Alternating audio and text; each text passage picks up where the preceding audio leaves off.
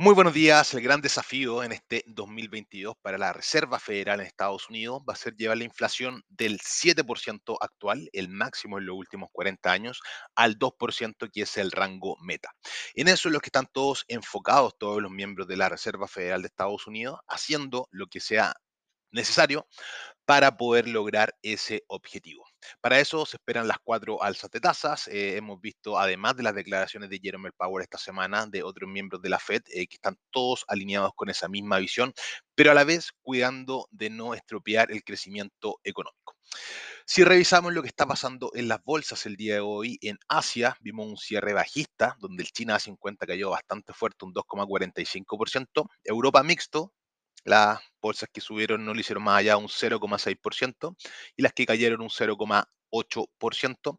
Y Estados Unidos a 30 minutos de la apertura, eh, leve, levemente alcista. Ya tuvimos algunos datos, tuvimos las peticiones por subsidio por desempleo, que superaban las expectativas de mercado de 200.000, llega a 230.000, lo cual es negativo para la economía.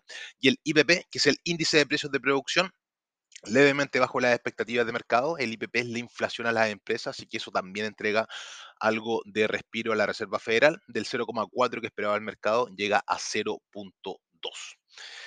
Mucho ojo porque puede ser engañadora esta alza, eh, como les decía, caso específico en el caso del Nasdaq. El Nasdaq mientras no supere los 16.000 puntos, eh, la presión sigue siendo bajista, a pesar de que en una hora se está comenzando a formar una secuencia de máximos y mínimos eh, crecientes, pero mucho ojo porque en los 16.000 pasa el 61.8 de FIBO, así que muy atento a lo que pase, cierre bajo los 16.000 en la sesión de hoy, mantendríamos la proyección bajista y si se consolida sobre ese nivel, todo lo contrario. El que se mueve con bastante fuerza esta semana bajista es el dólar index, ya dólar index que ya cotiza en los 94, 750, 720, buscando los 94, 500 y de romper este nivel perfectamente podría ir a buscar la zona de 94. Ya ha caído bastante, bastante fuerte. De hecho, ahora precisamente cae un 0,22%. ¿Qué más tenemos? El petróleo. Tenemos el petróleo cayendo.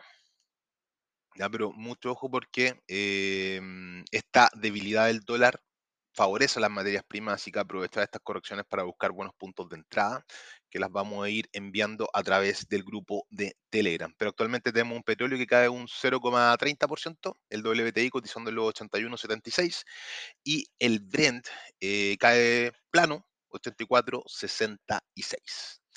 El oro, está pasando algo bastante extraño que está cayendo el dólar y está cayendo el oro. Ya de hecho el oro cada actualmente un 0,32%, cotizando en los 1821, pero si se mantiene esta proyección em, bajista para el dólar index, esto debiese seguir impulsando el oro. Recuerden que a inicios de semana teníamos un oro bajo los 1800 dólares, ya lo tenemos en los 1821. El oro, si supera los 1830, es altamente probable de que vaya a buscar los 1900 dólares en la próxima semana, y eso va a depender exclusivamente de lo que pase con el dólar index. Si vemos un dólar index rompiendo los 94 dólares, altamente probable ver a un oro buscando la zona de 1900. Y por último, revisemos el Bitcoin que está lateralizando ahora actualmente plano 0.05 en 43.850. Si lo vemos en gráficos de una hora, fíjense que está lateralizando entre los 4.350 y los 4.400. O sea, perdón, 44.000 y 43.500. Ya no es que haya caído, no se asusten, no se asusten. Por lo tanto, muy atentos y atentas a estos niveles. Si vemos a un BTC bajo los 43.500, se abrirían oportunidades de venta y ya sobre los 4.400 le daría, hay un mechazo ahí muchos con eso en los 44.340.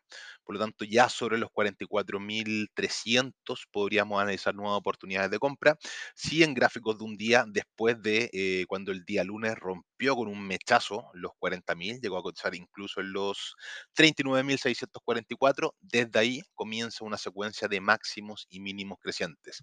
Por lo tanto, para confirmar que continúa esta tendencia alcista, debiésemos ver al Bitcoin en la sesión de hoy sobre los 40 44.350 dólares. De romper, el caso contrario, como les decía, los 43.500, es muy probable que nuevamente vuelva la presión bajista.